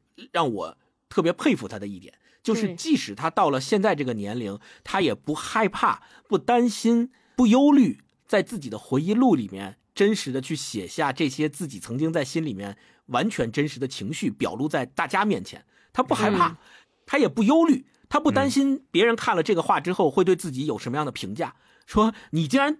就这么心安理得的愿意做第三者，他从来也不害怕这样的评价，也不害怕别人给他贴这样的标签，也不害怕别人给他的伴侣贴这样的标签。我觉得这种勇敢，这种完全的坦诚，是他一以贯之的在这本回忆录里面一直以来的心态啊。嗯，这是让我觉得印象非常深刻的。或者说，我们有这种担心，我们有这种评判心，是不是本身也代表了我们本身也被塑造？是吧？我们 有一套自己的这个价值观，我们就觉得你跟我不一样，我就觉得你是异类，你不好，你坏啊。我们有这样的担心，可能本身也代表了一些问题。对，就分好坏嘛。嗯嗯。好，那我们再来分享一轮，丹老师先来。好，嗯，我再来分享一轮我特别喜欢的关于开车的啊。这开车这一篇呢，就看着特别可爱。就一开始他写的是他母亲啊，这个。八十多岁开车被片警找上了门，说你母亲这差点把人撞了，你这么大岁数别开车了。于是他做了一个决定，到了八十二岁就不再开车了，像他母亲那个岁数就不开车了。啊，后面这一段就写他终于到了八十二岁，他是怎么想的呢？终于到了八十二岁，我想起自己曾经做出的决定，于是开始考虑是否应该不再开车。我当时的情况是这样的：双脚连四分之一英里都走不动，但与此同时，开车却一如既往没什么问题。因此，我想。不，还没到时候。现在六年过去了，我也许应该再次考虑这个问题。我的双腿已经精疲力竭，很少能走路超过一百码了。最初只是脚痛，因为我的脚底板变得越来越薄。病因很简单，但无法治愈。到最后每走一步，我可怜的老骨头就像直接磨在地上。这样的结果必然导致走路姿势不对，因此膝盖很快受到了影响。接着是髋关节，直到有一天，我忽然意识到自己的双腿完全没用了。如果不依靠外力，比如拐杖或者助行架什么的，我连几步都走不了，就会摔倒在地。就在这样一个瞬间，汽车成了生活的代名词。你步履蹒跚地走向它，你艰难地将自己蠢笨的身体挪到驾驶座上，慢慢放松，然后，瞧啊，你又正常了。你嗖地开出去，和所有人一样，恢复了自由，几乎恢复了年轻。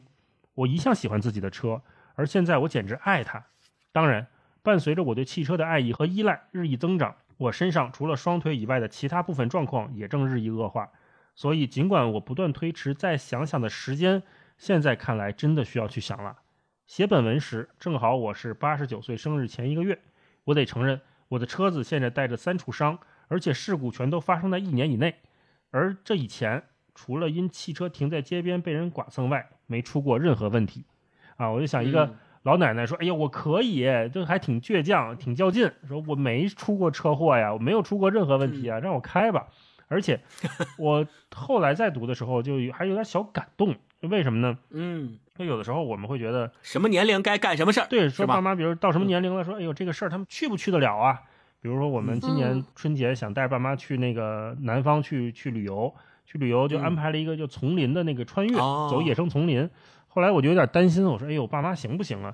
但是我考虑了半天之前，我没有问他们。其实，啊，我一直在自己脑子里过剧场。我就想：“哎呀，这个会不会有什么气候不适合呀？会不会水土不服啊？会不会他们那个到到了走不下来啊？会不会到时候身上湿了得病啊？”但是我一直都没问说你们想不想去。后来我跟他们说这个行程的时候，他们听了哎很开心啊。虽然有一点点的就是会问说：“哎，怎么怎么走啊什么的这些。”但是。他们很想去啊，很愿意去啊。我就想，那你看，在这个《暮色将近》这本书里面也是这样的，就是我们有的时候带着那个眼光去看，说，哎呀，你都这么大岁数，你别干这个事儿了，你不安全的。对。但实际上，汽车对他意味着什么呢？我们可能觉得，哎，就是个代步工具嘛，你平时打车也走了，你你坐车也走了。但是汽车对他来说是生活新的开始啊，意味着自由啊。你看他坐上汽车能重新自由自在的驾驶这辆车的时候，他是多么的开心呐！那有的时候我们可能真的没有时间去聆听这个老人家他们自己真实的想法，我们总是把我们那个强大的、属于时代当下的那个那个观念嫁接在他身上，会觉得哎你就别弄了，不安全呢。但实际上他是怎么想的呢？我们问过他没有呢？啊，这本书就给我一个这样的启发，还挺好的。嗯，那超哥，超哥再来分享一段。我分享一段这个这本书的开篇和结尾，我觉得写的特别好。这个大概也从这个开篇和结尾能够窥探到，呃，作者对于年老或者对于说死亡呢，到底是抱有一个什么样的态度。我给大家念一下，它的开篇是这样写的：说从卧室俯视出去，我看见公园不远处搬来一户人家，还养了一群哈巴狗，大约五六只活泼可爱的小东西们。没有一只像常见的小狗那样因为超重而胖胖乎乎。我常在清晨看到它们四处溜达，看着它们，我感到内心一阵刺痛，因为我一直都很想养只哈巴狗，但现在我知道这已经不太可能了。对他后边又想了说，狗和人类因此在简单却深刻的层面彼此相通。我多想再养一只黑色绒脸小哈巴狗，重新体验这一切啊！可是不行了。不可能了。后边他又讲了一个，说他想在自己的后院种一棵绝树。这个绝树送来之后，他以为是一个特大的、已经成型的像圣诞树那样的树。结果我收到的却是一个不足十二英寸的普通邮包，里边放着一个三英寸大小的罐子，罐子里头四片脆弱的小叶子刚刚冒出头来。我不知道树蕨生长速度快慢。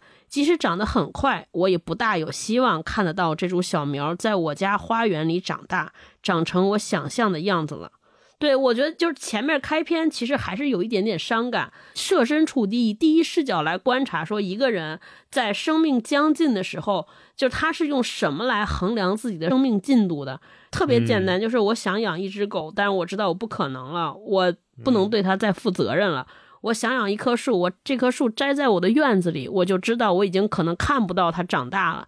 所以这就是真正的当下的生命在结束终止的时候的那种残忍。我觉得这个残忍是谁都回避不了的。所以这本书里边也写成这样。但是最后这本书的结尾有一个附言，我觉得就特别可爱。他说，嗯，写了一小段关于树蕨。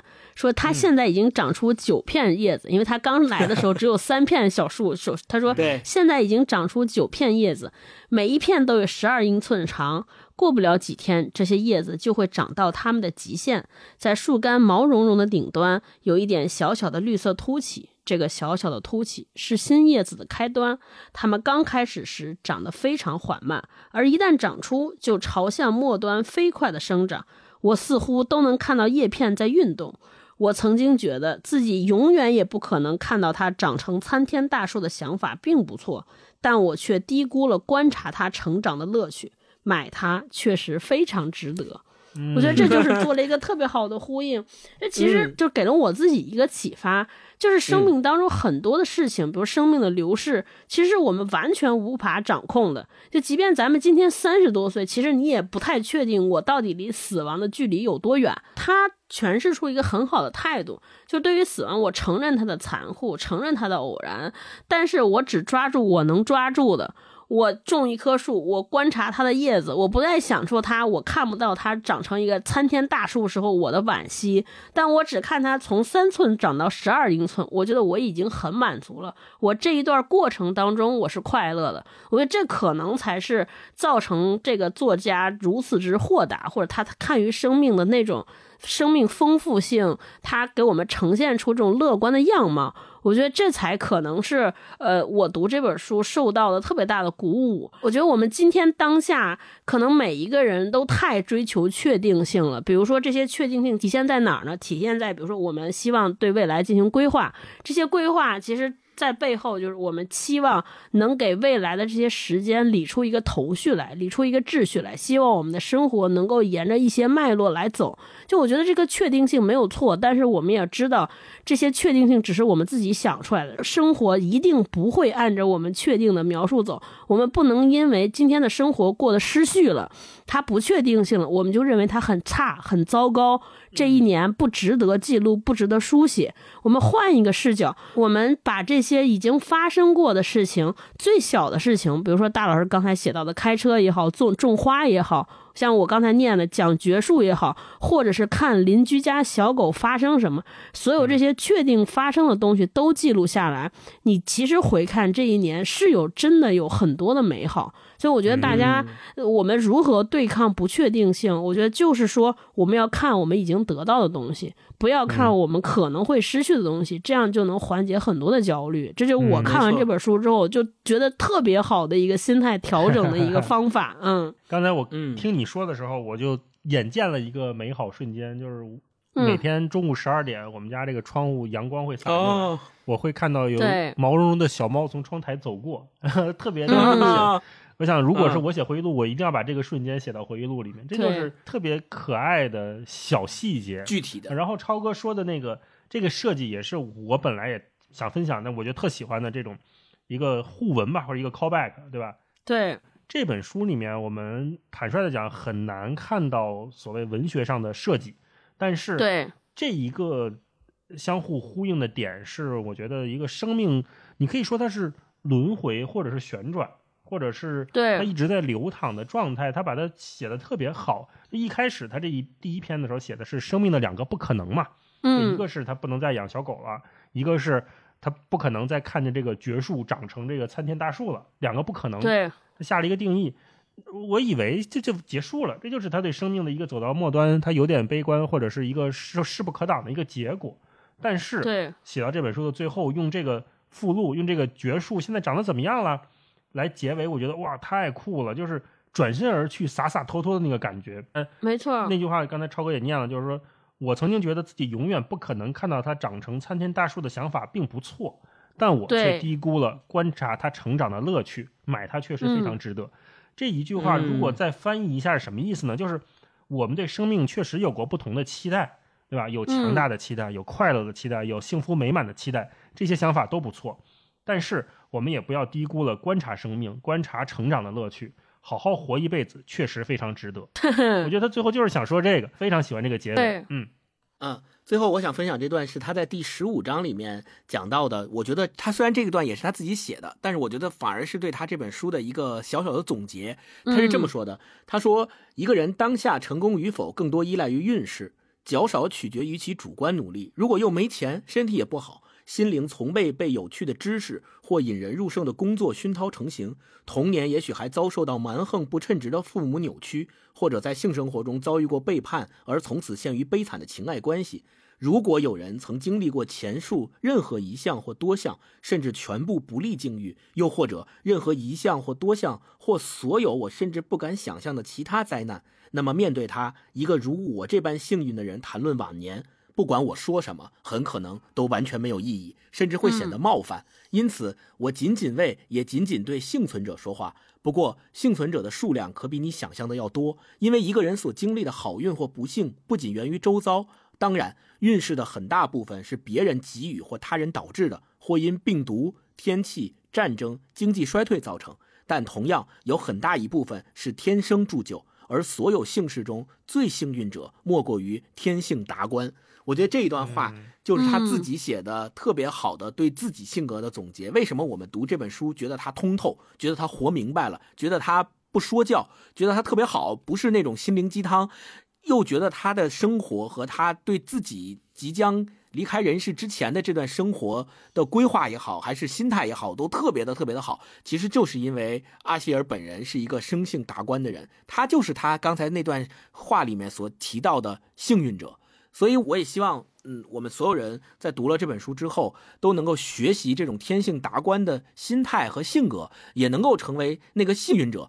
幸运者的意思，并不代表你在生活中可能遇不到那种，呃，很多悲惨的、伤心的、难过的事情，而在于你遇到了这些事情之后，你怎么去看待它，怎么去对待它，然后你才能在最后回顾你自己人生经历的时候，以这样一个幸存者的心态和幸存者的方式。去回顾它，才能够让你自己感觉到幸福，也让读你的回忆录的人感觉到幸福。嗯嗯，好，那接下来最后的最后，我们就呃来聊一个呃话题吧，就是呃咱们读的今天读的这本《暮色将近》，实际上是阿希尔在对他的一生所进行的回顾的这样一种回忆录吧，我们叫它回忆录。那站在写作者的角度，呃，我们说当一个人决定。为他的一生去写这样的一部回忆录的时候，把自己的生活像阿希尔这样摊开来给别人看，甚至于用一种特别特别坦诚的笔触去把自己的想法毫无保留的写在这本回忆录上的时候，我们怎么样确保这个不是一种在咱们读者看来自恋的写法？或者说，怎么样确保这你写的回忆录是可以对读你的回忆录的读者们有过这样的一个启发的作用？啊，你，你们俩对这个问题是怎么看的？嗯，我想先听听大老师怎么说。我这是我的一个问题。嗯，我觉得就是怕不怕死的问题。哦，你看一个回忆录，他为什么写呢？一方面是给自己一个交代，另外就是给这个世界一个交代。这个所谓给世界的交代，就是刚才。星光和超哥说的那个自恋的部分，我觉得是这样，就是他可能无法接受这个世界上没有他了之后的样子，所以他得哦写个东西啊，让人记住我。我得给这个世界留下点什么，让人家记住我是这个意思吧？让人认可我嘛。但是我觉得暮色将近跟他们那个姿态不同的就在于，他没有去寻求这些认可、承认，甚至他都没有去想着我会不会被人误解或者污名化，他都没有。所以他能写的那么的坦诚，他没有去试图我说出我的人生三个经验，让所有人都记住，刻在这个学校的黑板报上都没有，对吧？所以这个状态应该是他面向自己去写东西的时候会会写出来的给我们的观感。如果是比如说我我是一个特别自恋的人，那我写的时候我肯定要想让我我越写越希望这个世界上的人认识我呀，记住我呀，不认识的我看完这本书也崇拜我。对吧？这样的作品我们见过很多，甚至很多宣传也都是这么做的。但是实际上留下来的这些，我觉得伟大的文学，它肯定还都是面向自我的。它面向自我的时候足够具体，然后足够去描写的那些细节之后，自然会打动一代一代的读者，不断的读下去。我们可能读完之后不会对作者产生一些特别浓烈的感情，就像我刚才举那个例子，就是我觉得它就是一个。我不太熟的老奶奶坐在公园一下午，给我讲了一个她一生的几个故事，就过去了。这种东西，它它可能是会产生一种绵长的影响力，它不是瞬间的。如雷贯耳、醍醐灌顶都不是。嗯嗯，我自己总结了几个小点吧。我觉得怎么样能够确保自己写出来的这种回忆录不被人当做说教，或者是不是很自恋的那种方式，而是能给读者一些启发。我觉得首先咱们就像阿希尔在他写的这本《暮色将近》里面所做的那样，第一就是这个回忆录。以及这个作品是只写给自己看的，在写之前甚至不奢求任何人能看到。我觉得这个是首先要有的一个心态。其次就是少在这个回忆录里面少谈一些经验，多写一些自己亲身经历的故事，然后少教育别人，多回溯自己，啊，少罗列功绩，多罗列顾忌。这个顾忌，我想说的就是说你在心里面的那些你。一生当中经历的事情里边的怕，你的那些情绪，你的那些呃想法，多去写一些这些真实的东西，而不要去罗列你的功绩，说我这辈子取得了什么什么样的成绩，我完成了什么样什么样的事情。我觉得，如果你一旦写这个事情，那就很可能会陷入一种自恋的境地。另外，就是少去碰一些和去结合一些所谓的宏大叙事，而去。多写一些具体你生活当中、你的人生经历当中的那些细节，比如就像咱们前面分享过的，呃，生活当中的每天的阳光照进来呀，生活当中的园艺呀，怎么去学画画啊，怎么去照顾自己的花花草草啊，这些具体的事情，而不要跟那些宏大叙事扯上关系。你说，如果阿希尔他活了一百零一岁，他真的想写宏大叙事，他能写吗？当然，他活了一个世纪呀，这一个世纪里面发生了这么多的事情，他经历过二战，对吧？他在二战当中是怎么样最终走上编辑的这个。出版社的行业的，那他怎么跟那些大人物去交往的？怎么样成为他们的编辑，对吧？怎么样引导他们一步一步成为大作家的？这些其实都算是宏大叙事，但他你看在这本书里面一点都没有涉及到，而就像是一个完全没有做出什么突出的业绩的一个老奶奶写自己一生当中所经历的事情。我觉得这个就会让人感觉很平实、很平和，而不是一种自恋。另外，最后一点，我觉得就是。要打引号的自私一点，哦要打引号的对自己诚实，心里怎么想就怎么写。这个自私指的是对自己内心的情绪和状态的自私，就是我勇于和勇敢的去写，我觉得我自己就适合当一个第三者，或或者说我自己把自己心目中能所想的是说，哎呀，我竟然听到他说。他即使离了婚，也不会跟我在一起，也不会再结婚了。我心里竟然有一种解脱感，他不害怕把这种解脱感暴露在大家面前。我觉得这个就是自私一点，就把自己的那点小心思、小想法，不要害怕给大家看，不要害怕被大家评判而不敢写出来。所以就是接纳一个自私的自己，接纳一个可能自私的自己。我觉得就是要对自己诚实。这个是更重要的一点，对他也没有高估自己的影响力，就是不会说，哎，读者看完这个会不会就学坏了，会不会就把人教坏了？他完全没有这样的顾虑嘛，所以他才能去写这么诚恳的东西。嗯，对，所以我觉得这个可能是在写回忆录的时候能够嗯确保不写成一个自恋的东西的这样的一些方法。嗯嗯，我听你们俩说完，我受到了一点启发。我觉得可能确保这个不自恋的有一个特别重要的一个指标，就是要想明白个体和整个人类文明或者说个体的小我和世界的关系。我觉得这件事情弄明白。我觉得那个《暮色将近》里边，他其实就是把自己作为了一个人类的样本，就是我和世界的关系，那就是我是这个世界的一个样本。我记得咱们好像二零二二年的时候读过哪本书里写到。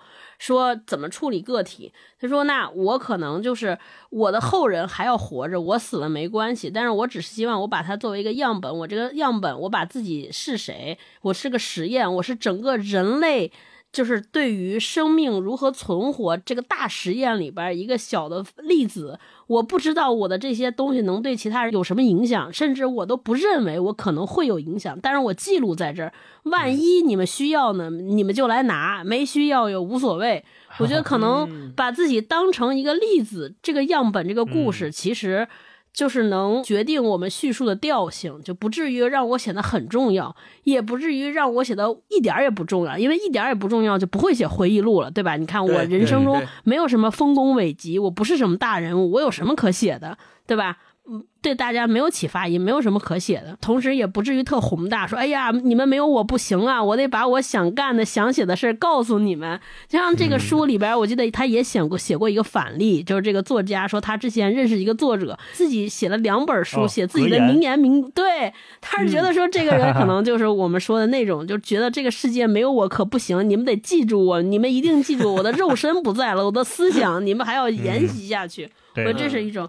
我那天看到一个文章特别感动，我想在结尾的时候跟大家分享这么一个小故事。他就讲说，世界上有一个殡仪馆吧，他们是怎么处理人的这个尸骨的？他其实就是把大家骨灰做成花儿，做成园艺，然后哦，OK，在我这剖小的骨灰上种了一个树。他说那个标题叫什么？让我成为你脚下的土。我觉得哇，就这个特浪漫。甚至我看完这个主意都对死亡不害怕了。我自己就觉得这种态度特别好。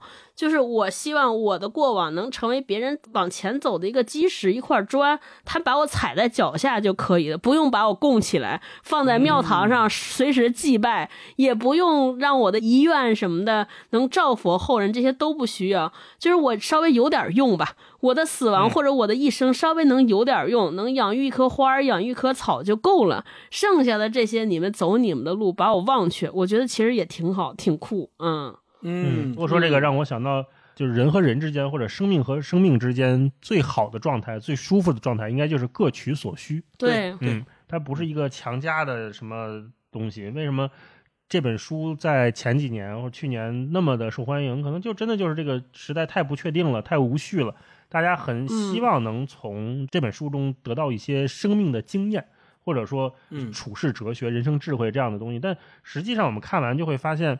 那个东西是比较可疑的，那个所谓的经验传承是比较可疑的，呃，没错。我们尤其是在小时候，家里都会有那种家长给买的什么影响世界的一百个人，对吧？世界名人名名言，什么世界名言、名人传记等等等等这种书，还有就是机场特别爱卖的那种。那现在也不知道机场还有没有书店啊？好久没去了。成功学，一九年之前，机场特别爱卖那种什么什么谁谁谁的人生智慧，谁谁谁的处世哲学，这这种对吧？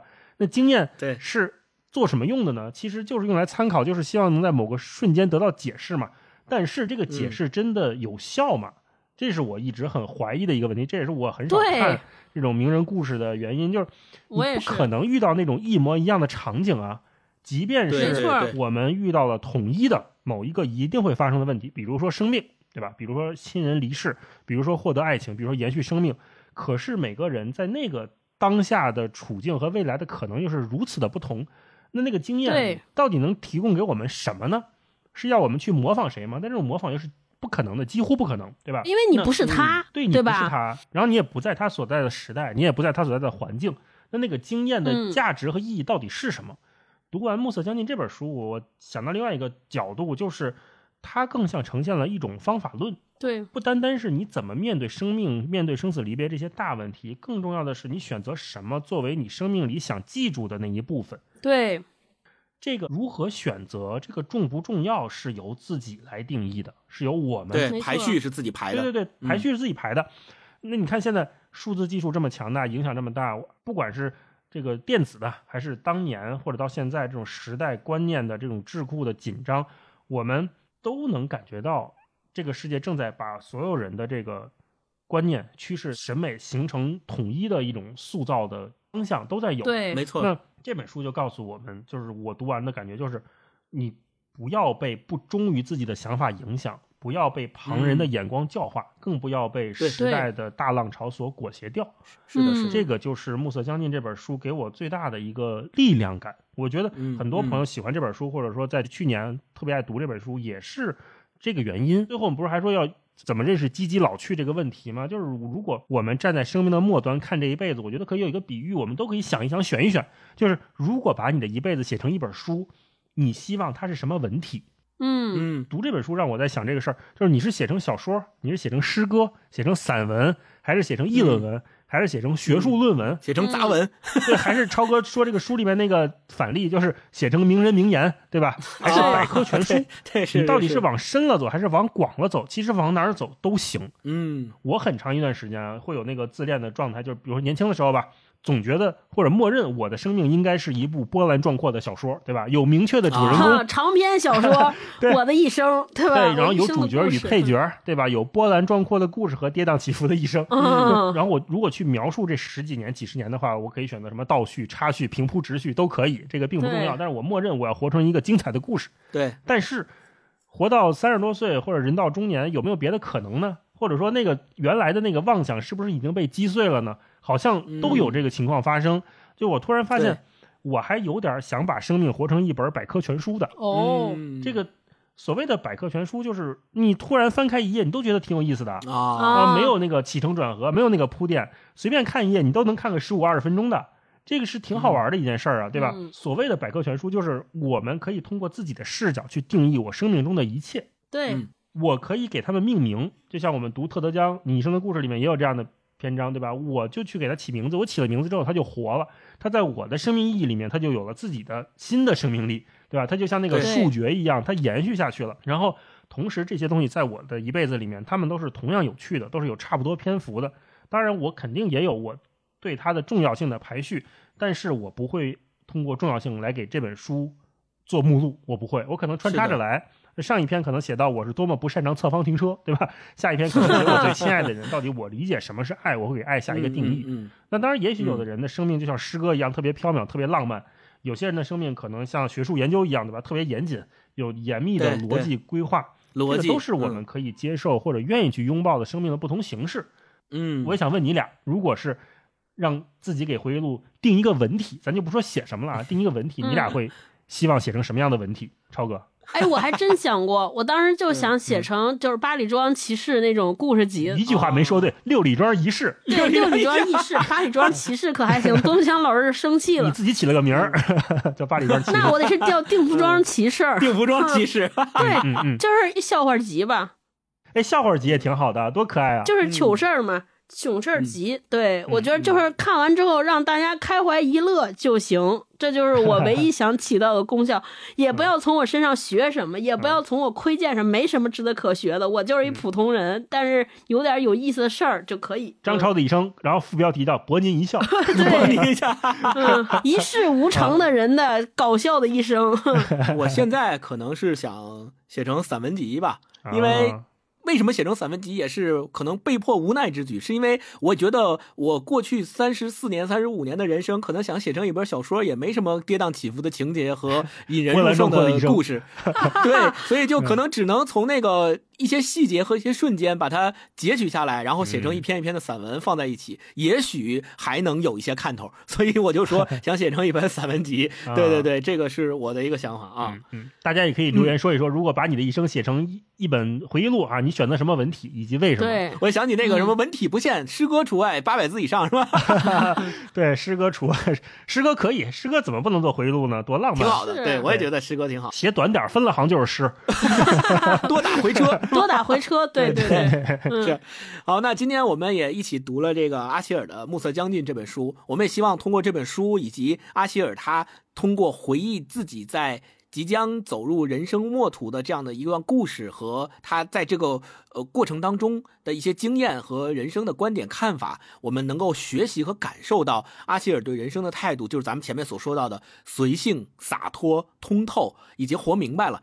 我希望每一个听我们这期节目的听友都能够呃像他一样，以践行自我为人生最首位、最优先级最高的事情。然后希望虽然。暮色将近，但是依然会像阿希尔一样，每一个人我们都能够有繁星在不断闪烁。好，那也欢迎大家在留言区跟我们聊一聊你读完这本书的感受，或者听我们聊的感受，或者是我们刚才提的那几个小问题哈，大家可以随便聊一聊。聊之前我会觉得这本书会有点沉重啊，但是实际上咱聊完之后发现，哎，这期还挺欢乐的。是，但正好跟阿希尔写的这本书的基调是一致的。对对对，我觉得这个特别好。是的，没有什么生命是不值得认真对待的，每一个生命都值得尊重和。敬重，对吧？然后我们会在评论区选出五位朋友，送出后浪提供的《暮色将近》的纸质书一本。希望大家在二零二三年都能拥抱生命。没错，嗯，希望大家都能像阿雪说的，呃，舒服的、长久的享受自己。嗯，对，享受自己。我们今天这期节目就先到这儿。最后可以给大家送一个祝福。我那天新学的，有一个人说，说人生当中没有什么值得可失去的。我要不然收获了成功，要不然收获了经验。大家要有这种心态看待，对吧？不管过得好不好，咱都乐呵，都有收获。好吧，好的，拜拜，拜拜，拜拜，拜拜。